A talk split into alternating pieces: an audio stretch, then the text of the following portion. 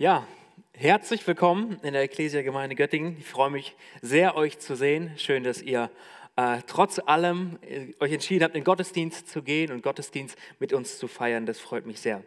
Ich heiße Marc, bin Pastor in Ausbildung in dieser Gemeinde. Ähm, und ja, wir haben den 1.11.2020, ein neuer Monat. Und auch wir als Ecclesia-Gemeinde, wir starten in eine neue Predigtserie. Wir wollen einige Wochen über ein bestimmtes Thema sprechen. Ähm, und ich hoffe, und das war auch mein Gebet so in der Vorbereitung, dass du hier mit der Erwartung sitzt, dass Gott zu dir reden möchte. Dass Gott dir etwas zu sagen hat und dass du die Bereitschaft auch hast in deinem Herzen, das nicht nur zu hören, so als nette Information, sondern dass du auch bereit bist, es aufzunehmen und anzunehmen für dein Leben, denn darum geht es. Unsere Predigtserie im November heißt Kreiszieher. Kreiszieher. Warum dieser Titel? Was äh, bedeutet er, fragst du dich vielleicht. Äh, was hat das mit Kreiszieher auf sich? Ähm, ich möchte dir eine Geschichte erzählen. Die Kinder tanzten im strömenden Regen, als hätten sie noch nie Regen gesehen. Und so war es auch. Die Eltern legten den Kopf in den Nacken, öffneten den Mund und fingen die Regentropfen auf, als wären sie durstlöschende Getränke. Und das waren sie auch. Wenn es seit über einem Jahr nicht mehr geregnet hat, sind Regentropfen wie kleine Diamanten, die vom Himmel fallen. Dieser Tag würde für immer als der Tag in Erinnerung bleiben. Als der Tag, an dem Donnerschläge dem Allmächtigen Beifall spendeten. Als der Tag, an dem ein Sprung in eine Pfütze einem Lob Gottes gleichkam. Als der Tag, an dem die Legende vom Kreiszieher geboren wurde.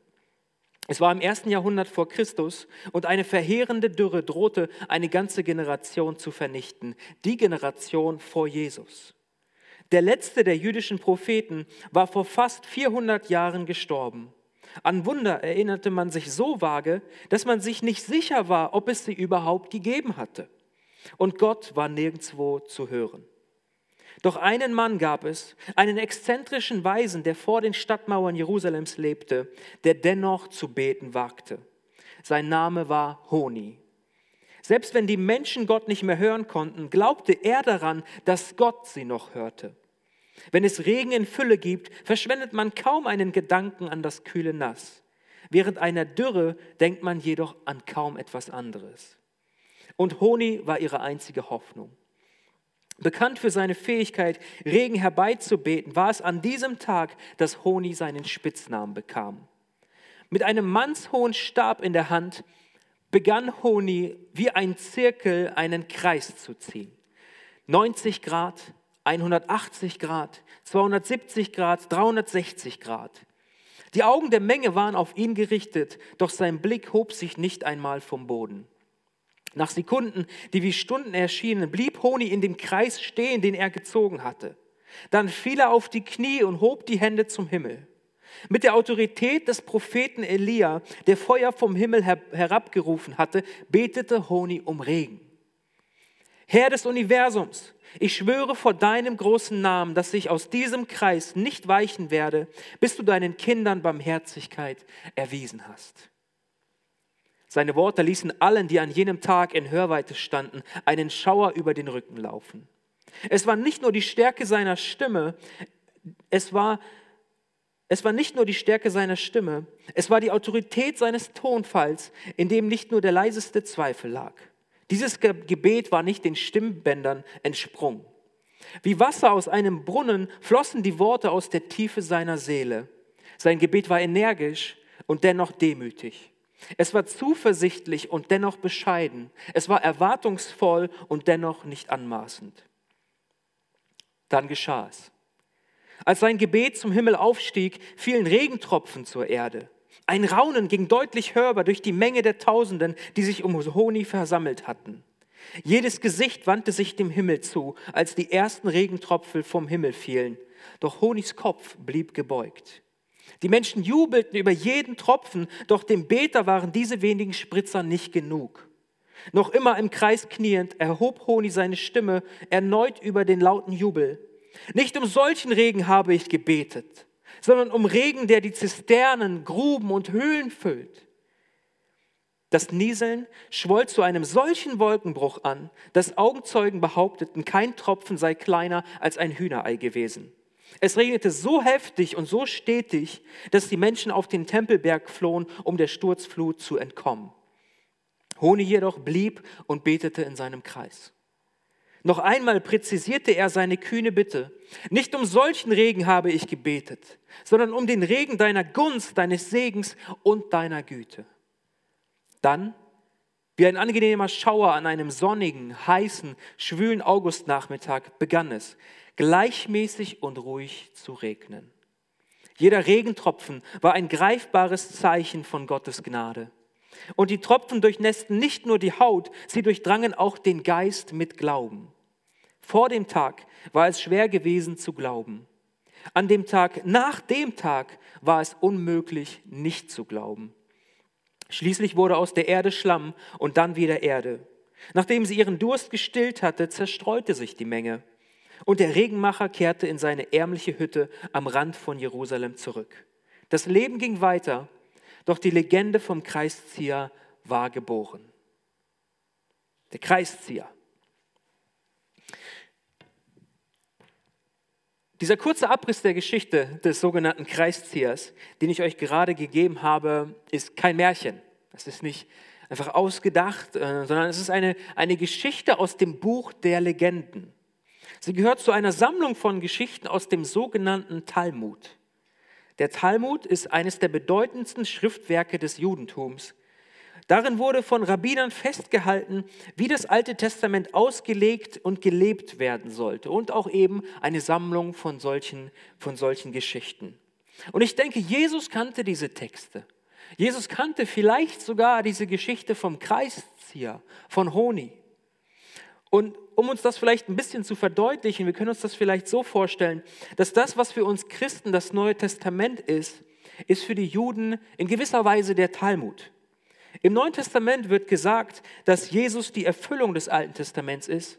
Und im Talmud wird versucht, den Menschen klarzumachen, deutlich zu machen, wie man, wie man selber das Gesetz erfüllen kann. Als Christen wissen wir, dass es aus eigener Anstrengung gar nicht möglich ist. Dafür braucht es Jesus. Es geht nur durch den Glauben an ihn. Mir geht es hierbei darum, einfach zu verdeutlichen, wie wichtig diese Schrift im Judentum ist. Wisst ihr, über viele Generationen wurden diese Geschichten weitergegeben. Von, von, von Vater zu Sohn und dann wieder zum nächsten Sohn und über viele Generationen hinweg. Und auch wenn die Geschichte vom Kreiszieher eine alte ist, so glaube ich dennoch, dass, ihre, dass, die, dass die Wahrheit dieser alten Legende nach wie vor gilt. Und diese Wahrheit lautet, mutige Gebete ehren Gott und Gott ehrt mutige Gebete. Mutige Gebete ehren Gott und Gott ehrt mutige Gebete. Die heutige Predigt aus unserer, aus unserer Predigtserie Kreiszieher, heute ist der erste Teil, habe ich deswegen überschrieben wie folgt, groß träumen. Groß träumen. Wisst ihr, Honi der Kreiszieher, er war bis zu seinem Tod von einem Vers im Alten Testament besonders fasziniert. Diesen Vers finden wir in Psalm 126, Vers 1. Da heißt es, als der Herr die Gefangenen, wir könnten auch sagen die Zurückkehrenden, als Herr die zurückkehrenden Zions, damit sind die Israeliten gemeint, ähm, zurückführte, waren wir wie Träumende. Waren wir wie Träumende. Psalm 126 ist ein sogenanntes Wallfahrtslied. Es wurde oft auf dem Weg nach Jerusalem gesungen. Wenn man sich auf den Weg machte zu den, zu den Festen oder die Stadt auch so besuchte, dann sang man gemeinsam diesen Psalm, dieses Lied. Und in diesem ersten Vers des Psalms wird Bezug genommen auf die Rückkehr Israels aus dem babylonischen Exil. Und es heißt, wir waren wie Träumende. Die Israeliten wurden besiegt und sie wurden ins Exil geführt.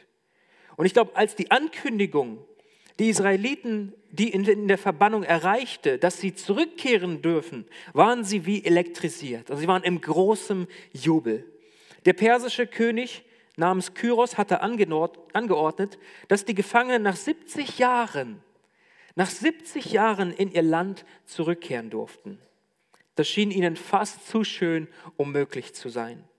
Während der langen Verbannungsjahre hatten sich viele von ihnen gefragt, ob sie Jerusalem jemals wiedersehen würden. Doch nun war endlich diese Botschaft ergangen. Und ich stelle mir das so vor, ja, sieben Jahrzehnte bist du weg von zu Hause, weg aus, dem, aus den Orten, die du kennst, vertrieben, in die Gefangenschaft entführt und, und du weißt nicht, werde ich hier eines Tages zurückkehren können oder nicht. Werde ich hier beerdigt werden, in der Verbannung, im Exil oder werde ich zurückkehren dürfen? 70 Jahre, eine lange Zeit. Und ich kann mir das nur so ausmalen, ja, wie, wie die Israeliten anfingen, ihre, ihren armseligen Besitz zusammenzupacken in, in Vorfreude. Ja, es geht zurück nach Hause. Wir dürfen zurückkehren in unsere Städte, in unsere Dörfer. Wir dürfen wieder in den Tempel gehen, Gott anbeten. Wir dürfen Jerusalem wieder betreten. Was für ein, eine große Freude muss das gewesen sein. Sie waren wie Träumende. Und ich glaube, der Begriff des Träumens, er ist nicht als Gegensatz zur Wirklichkeit zu verstehen. Wir sind alle wach, wir sind alle hier, wir haben unsere Sinne, sie sind aktiv, wir nehmen diese Wirklichkeit wahr, aber nachts, wenn wir schlafen, dann träumen wir. Und es hat es ist auch irgendwie Wirklichkeit, aber irgendwie auch nicht, oder? Ich glaube nicht, dass das Träumen ein Gegensatz zur Wirklichkeit bedeutet, sondern vielmehr, dass es Ausdruck des Staunens ist über das, was Gott getan hat, über Gottes unerwartetes und gnädiges Handeln. Ich glaube, sie, die Menschen, die Israeliten, fühlten sich wie in einem Traum, weil sie das nicht fassen konnten, was da gerade geschehen ist. Sie haben die Botschaft bekommen, sie dürfen zurückkehren, zurückgehen in ihr Land. Und wisst ihr, diese Formulierung, wir waren wie Träumende, der Kreiszieher Honi, er dachte viel über diesen Vers nach. Und er stellte sich eine Frage. Er fragte sich, kann ein Mensch überhaupt 70 Jahre lang durchgehend träumen? Kann ein Mensch 70 Jahre lang die Erwartung in seinem Herzen, in seinem Leben aufrechterhalten, dass eine Sache eintreten wird? Kann ein Israelit 70 Jahre lang die Hoffnung in sich haben, ja, eines Tages wird es zurückgehen nach Jerusalem? Dürfen wir zurückkehren und dürfen wir im Tempel Gott begegnen? Dürfen wir in unser Land zurückkehren? Was würdest du sagen? Ist es möglich, einen Wunsch, ein, ein Traum, der in dir ist, 70 Jahre lang aktiv zu haben in deinem Leben. Ich kann mir das gar nicht so vorstellen. Ich bin 28 Jahre, ja, 70 Jahre, das ist, das ist viel. Das ist sehr viel. Kann ein Mensch das? Ich bin mir sehr sicher, jeder von uns hier Anwesenden hat ein Gehirn. Ja? Und jedes dieser Gehirne wird im Normalfall aus, aus zwei Gehirnhälften bestehen. In der rechten Gehirnhälfte befindet sich unsere Imagination, die Vorstellungskraft das Kreative, die, das Fantasievolle. Und in der linken Seite befindet sich die Logik, die Erfahrung, so das Abwägen, das Vergleichen und so weiter. Nun, Gehirnuntersuchungen haben ergeben, dass sich im Alter das Zentrum für kognitive Prozesse von der fantasievollen rechten Seite hinüber bewegt zur, zur linken Seite, zur logischen linken Seite. Das habe ich euch versucht deutlich zu machen mit dem kleinen roten Pfeil dort. Glaubt man diesen Untersuchungen, bedeutet das, je älter man wird, umso schwächer wird die Vorstellungskraft und stärker die Logik. Und diese neurologische Veranlagung birgt eine geistliche Gefahr, weil irgendwann hören die meisten von uns auf, aus der Vorstellungskraft zu leben und fangen an, aus der Erinnerung zu leben. Statt die Zukunft zu bauen, wiederholen wir immer wieder die Vergangenheit. Da gehört vielleicht auch rein dieses früher war es besser. Ja? Wer von euch kennt den Satz? Ich glaube, jeder von uns, oder? Nein, früher war es gar nicht besser, es war anders und heute ist es anders. Ich glaube diesen Satz nicht, aber der fällt auch da rein, glaube ich. Wenn wir älter werden, wenn wir Erfahrungen gesammelt haben, wenn wir einen Vergleich haben, dann sagen wir sowas wie früher war es besser. Statt die Zukunft zu bauen, wiederholen wir die Vergangenheit. Statt aus Glauben zu leben, leben wir aus Logik und Erfahrung. Statt unseren Träumen zu folgen, hören wir auf zu träumen. Warum sagte ich, dass dies eine geistliche Gefahr darstellt? Weil ich glaube, wir nicht entsprechend unserer menschlichen Logik, sondern entsprechend der Verheißungen und der Träume Gottes, die er uns gegeben hat, leben und auch beten sollten. Wenn wir entsprechend unserer Erfahrungen, dem, was ich erlebt habe, was ich weiß, was ich gesehen habe, was ich anfassen konnte, was, was, ja, was ich bereits erlebt habe, wenn das der Maßstab ist für meinen Glauben und mein Gebet, dann ist das sehr, sehr wenig. Dann ist das nicht viel, dann ist das nicht groß, dann ist das sehr, sehr klein. Und weil solche Träume, Träume, die Gott uns schenkt, unsere Logik weit übersteigen, braucht es unsere Vorstellungskraft. Es braucht diese, diese rechte Gehirnhälfte, die, die die Fähigkeit besitzt zu träumen, sich Dinge vorzustellen, die außerhalb der Möglichkeiten sind, die auch die, die, die Realität jetzt übersteigt. Ich glaube, das ist wichtig, das ist der Weg des Gebets. Gebet und unser Vorstellungsvermögen, sie sind proportional zueinander. Es braucht diesen Blick für das, was größer ist als wir selbst. Je mehr wir beten, umso größer wird unser Vorstellungsvermögen. Warum? Weil ich glaube, der Heilige Geist lässt es durch von Gott inspirierte Träume wachsen. Gott inspiriert uns. Er schenkt uns Träume, die größer sind als wir. Und wisst ihr, je älter wir werden, umso mehr Glauben müssten wir doch eigentlich haben, oder? Weil wir Gottes Treue in unserem, in unserem Leben so oft erlebt haben. Und es ist Gottes Treue, die unseren Glauben wachsen lässt und unsere Träume und Erwartungen wiederum größer macht, oder? Je älter ich werde, je länger ich Jesus nachfolge, mit ihm unterwegs bin, umso öfter hat Gott die Gelegenheit, mir seine Treue zu beweisen. Und wenn ich seine Treue erlebe, was wächst in mir? In mir wächst Glauben. Und ich habe Glauben für den nächsten Schritt. Ich habe Glauben für das nächstgrößere. Glaube entsteht in mir. Und so wachsen mit unserem Glauben, mit den Treuebeweisen Gottes auch unsere Träume, unsere Erwartungen. Das, was wir Gott zutrauen. Wir lernen immer mehr wegzuschauen von unserer Logik, von unserem Verstand, von den Erfahrungen und wir schauen auf die Möglichkeiten Gottes. Wir schauen, was er getan hat und er kann immer noch Größeres tun. Nichts ist ihm unmöglich. Wir sind nie zu alt, um den Träumen nachzujagen, die Gott uns ins Herz gelegt hat. Das ist keine Ausrede. Und andersrum, wir sind auch nie zu jung dafür. Das Alter ist niemals eine zulässige Entschuldigung. Zu sagen, ja, aber jetzt habe ich ein gewisses Alter, ich lebe nun mal nur aus der Logik, tut mir leid, Herr, ich kann nicht groß träumen. Nein, das kannst du. Das kannst du, das solltest du. Kann ein Mensch 70 Jahre lang durchgehend träumen? Bevor ich auf diese Frage antworten möchte, will ich dich fragen, hast du überhaupt einen Traum von Gott? Hast du einen Traum von Gott? Und da stellt sich doch vielleicht folgende Frage, Mensch, Marc, ja, irgendwie, es gibt was, was mich antreibt. Es gibt Dinge, die mir wichtig sind, warum ich morgens aufstehe und Gas gebe, mein Bestes gebe und so weiter. Woran erkenne ich denn, ob, die, ob dieser Traum oder wir könnten auch sagen, diese Vision oder dieser Wunsch oder dieses Ziel, dieses Bestreben, das, das von Gott in mir ausgelöst wurde, woran erkenne ich denn, dass das von Gott kommt? Und ich glaube, eine Sache, die das, die das sehr deutlich macht, ist folgendes. Der Traum muss größer sein als wir selbst.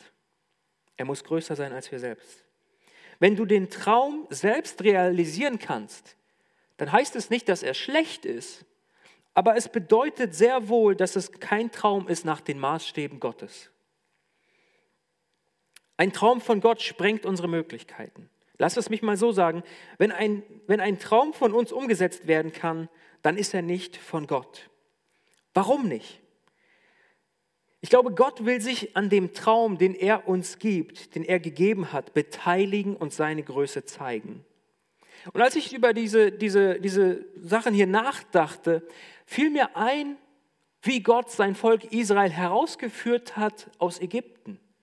Vielleicht kennst du die Stelle, okay? Vielleicht hast du ja auch den Film gesehen, Exodus, ja? Äh, würde ich mit der Bibel nochmal vergleichen, ja? Gibt es viele Stellen, wo ich sage, naja, Egal. Aber Gott spricht mit Mose. Er sagt, Mose, ich will dich gebrauchen, dass du Israel rausführst aus der Sklaverei, rausführst aus, aus Ägypten. Und da gibt es so Startschwierigkeiten, Mose diskutiert und traut sich nicht zu und so weiter. Und letztendlich lässt er sich überreden, sein Bruder Aaron steht ihm zur Seite und er steht vor dem Pharao und sagt, Pharao, let my people go. Ja? Israel verzieht sich jetzt. Pharao sagt nein. Aber was geschieht dann? Es kommt die erste Plage, oder? Kommt die zweite, die dritte. Es kommen insgesamt zehn Plagen, bis das Volk endlich aus Ägypten raus darf. Und dann noch zieht der Pharao ihn hinterher und will sie zurückholen. Aber in einem Moment, in 2. Mose 9, Vers 13, steht eine neue Plage an, okay? Und da heißt es, dann sprach der Herr zu Mose, tritt morgen früh vor den Pharao und richte ihm aus, der Herr, der Gott der Hebräer spricht, Lass mein Volk ziehen, damit es mir dienen kann.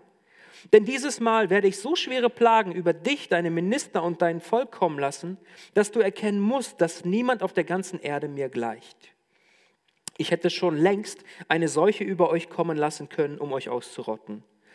Und jetzt, das ist mir wichtig, aber ich habe dich am Leben gelassen, um meine Macht an dir zu zeigen und meinen Namen auf der ganzen Welt bekannt zu machen.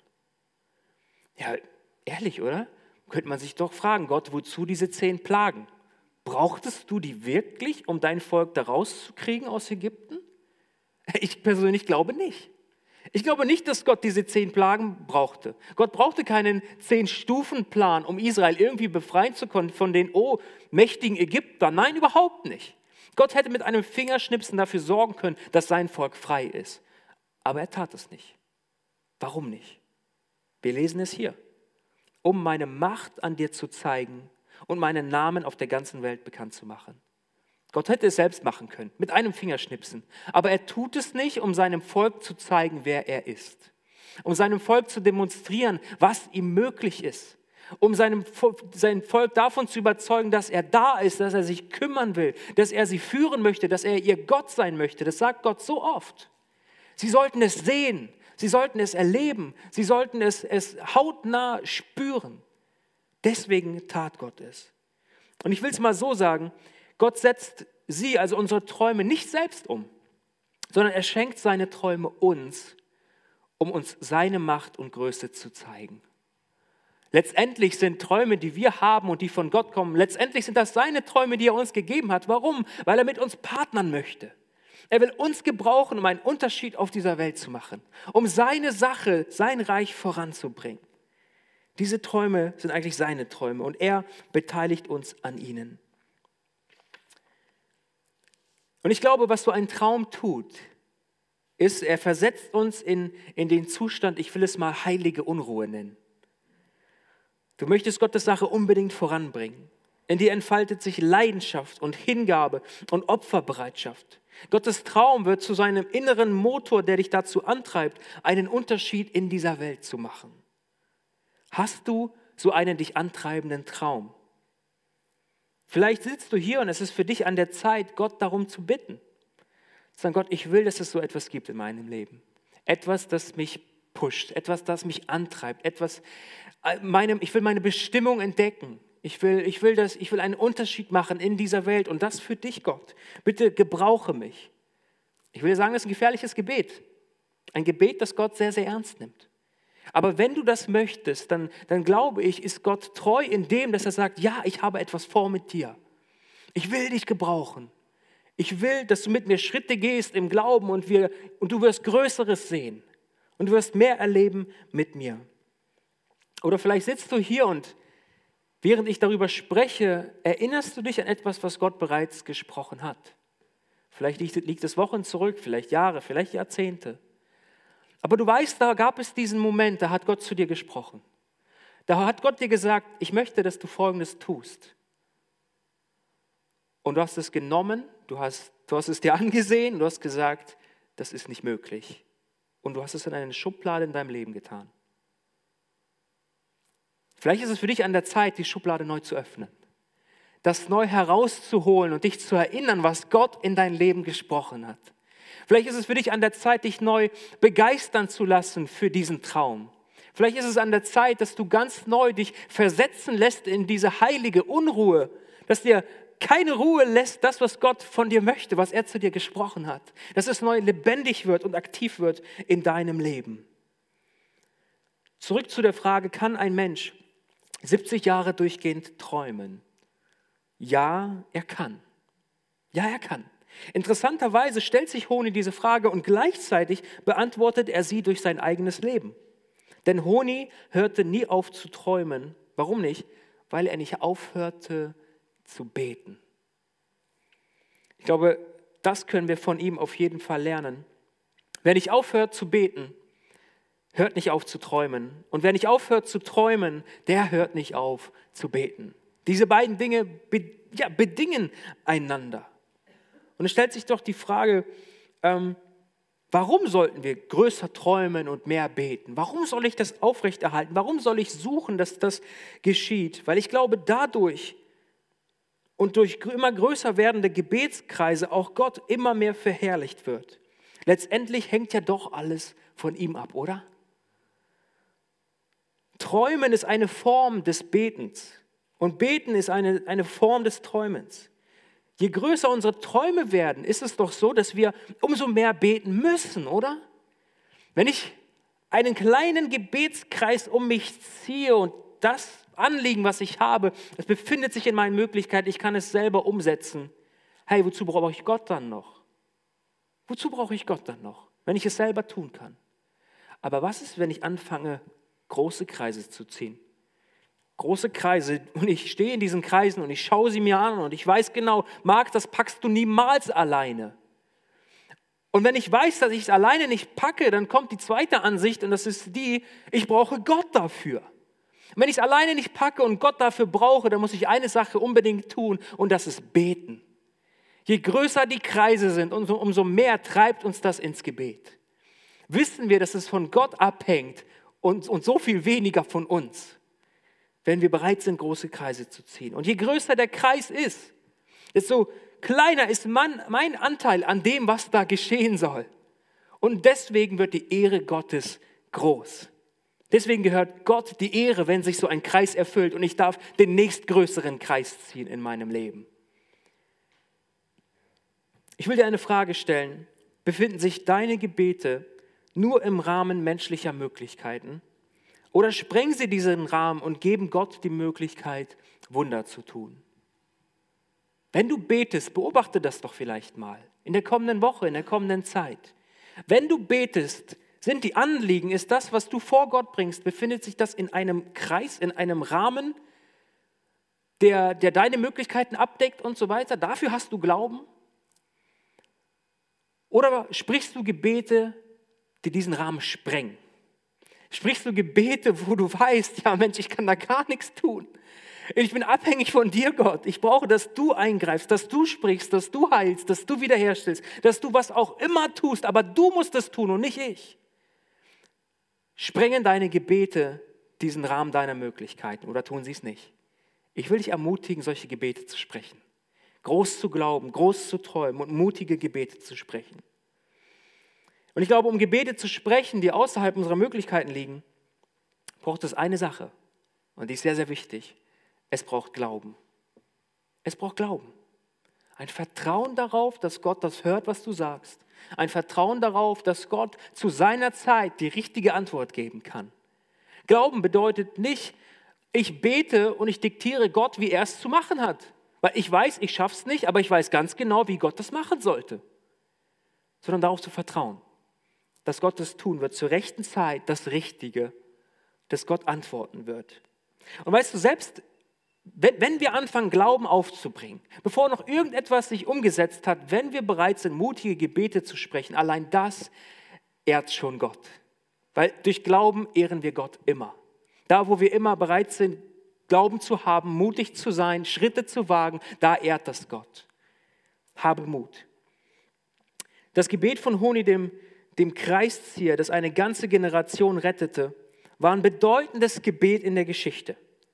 Der Kreis, den er in den Sand gezogen hatte, wurde zu einem Symbol und ist ein Beweis dafür, wie die Kraft eines einzigen Gebets den Lauf der Geschichte verändern kann.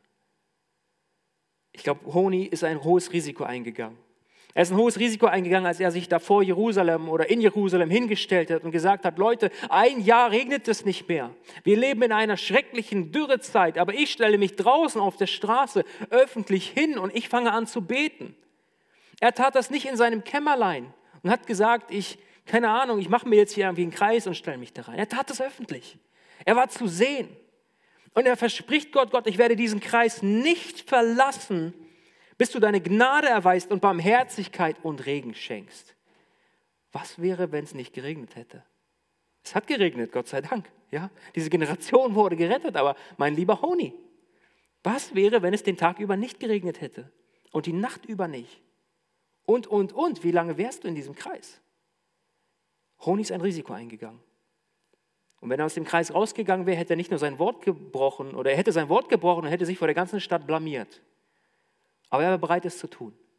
Und ich glaube, eine Sache ist sehr wichtig, dass wir Wenn wir Träume von Gott bekommen, wir wissen, Gott hat mir das aufs Herz gelegt, was auch immer das ist, dass wir auch bereit sind, das laut zu sagen. Dass wir bereit sind, das Hintertürchen zu schließen und, und nicht sagen, ja, behalte ich für mich und wenn keiner davon weiß, dann kann auch keiner beurteilen, ob es klappt oder nicht, ja, dann, dann, dann bin, ich da, bin ich da fein raus. Sondern ich glaube, wir sollten mutig sein und bereit sein, andere mit hineinzunehmen, anderen davon zu erzählen. Und weil das so ist, will ich dir meinen Traum sagen. Ich habe einen Traum in meinem Herzen. Und ich träume davon, dass ein Prozent der Göttinger hier in der Ecclesia Göttingen ein geistliches Zuhause finden. Wir haben 120.000 Einwohner. Ich träume davon, dass 1200 Menschen die Ecclesia Göttingen als ihr geistliches Zuhause finden. Sie sagen, hier lasse ich mich pflanzen. Hier will ich meinen Glauben leben. Hier will ich gemeinsam unterwegs sein mit anderen auf dem Weg Jesus nach. Hier möchte ich, ja, gesund werden. Hier möchte ich Freiheit erleben. Hier will ich mein Potenzial entdecken und hier will ich einen Unterschied machen im Leben von anderen. Und ich sage es dir, ich habe keine Ahnung, wie das passieren soll. Ich habe keine Ahnung, was wir tun sollen. Ich habe keine Ahnung, was wir machen müssten, damit das geschieht. Weißt du, sofort tun sich so viele Fragen in mir auf und ich merke sehr, sehr schnell, Gott, ohne dich geht das gar nicht. Ohne dich geht das gar nicht. Ich lege mal den Stock weg, ja? Sieht so gefährlich aus, wie mit dem rum. Gott, ich kann das gar nicht ohne dich. Wie soll das gehen? Und was tut das mit mir? Es treibt mich ins Gebet. Herr, und das bete ich regelmäßig, Herr, bitte hilf uns auf dem Weg zu sein. Hilf uns das zu erreichen. Hilf uns für dich und zur Ehre deines Namens eine Gemeinde zu sein für ein Prozent der Göttinger. Weißt du, und mit diesem Gedanken möchte ich enden. Ja, das ist, hoffe ich, das, was du mitnimmst heute. Ich glaube, so, Gott sucht auch heute noch nach Kreisziehern. Honi wurde Kreiszieher genannt, weil er diesen Kreis gezogen hat. Du kannst auch so ein Kreiszieher werden, wenn du anfängst, Kreise zu ziehen. Gott sucht auch heute noch nach Kreisziehern, die ihre Gebetskreise um Dinge ziehen, die ihnen unmöglich sind und, und so und auf diese Weise Gott Raum geben, das Unmögliche möglich zu machen. Gott sucht nach Kreisziehern, die bereitwillig sie also in, in Gebetskreise reingehen, in Gebetskreise stellen und ausdauernd beten. Und ich will dich fragen, hast du bereits Gebetskreise im Sand deines Lebens gezogen? Gibt es Dinge, Vielleicht ploppen sie dir ja auf, während ich hier über Gebetskreise spreche und du weißt, ja, so einen Kreis habe ich, darin stehe ich, da halte ich dran fest. Ich habe so eine, eine Vision, einen Traum. Es gibt etwas, das, das mich in, in heilige Unruhe versetzt. Und wenn du sagst, Mensch, das habe ich noch nicht, dann ist das überhaupt nicht schlimm. Aber dann will ich dir sagen, du kannst anfangen, ein Kreiszieher zu sein. Eine Person, die, die, die für Dinge einsteht, für Dinge betet und erwartet, dass Gott eingreift und handelt werde du zum Kreiszieher. Vielleicht setzt du dich heute Nachmittag hin oder morgen oder wann auch immer und du schreibst es dir mal auf. Was brennt in deinem Herzen? Wofür möchtest du beten? Was sind deine Anliegen? Und du nimmst einen dicken, fetten Edding und ziehst einen dicken, fetten Kreis darum und sagst, das ist mein Kreis, das sind meine Kreise. Ich bin ein Kreiszieher. Ich will erwarten und beten und Großes von Gott einfach erflehen. Ich möchte mit uns beten. Herr, ich danke dir für diesen Morgen. Ich danke dir für die Geschichte von Honi und für sein kühnes, mutiges Gebet. Danke, dass du sein Gebet erhört hast. Und Herr, wir wollen davon lernen. Wir wollen Menschen sein wie er, die bereit sind, große Kreise zu ziehen, immer größer werdende Kreise zu ziehen, weil wir an dich glauben und weil wir dir vertrauen, weil wir, deine, weil wir dich erlebt haben in unserem Leben und weil wir wissen, wie treu du bist. Und ich bete für jeden hier, der meine Stimme hört, hilf uns, solche Kreiszieher zu sein und unser Vertrauen auf dich zu setzen. Wir lieben dich, Herr. Amen. Amen. Ich wünsche euch Gottes Segen.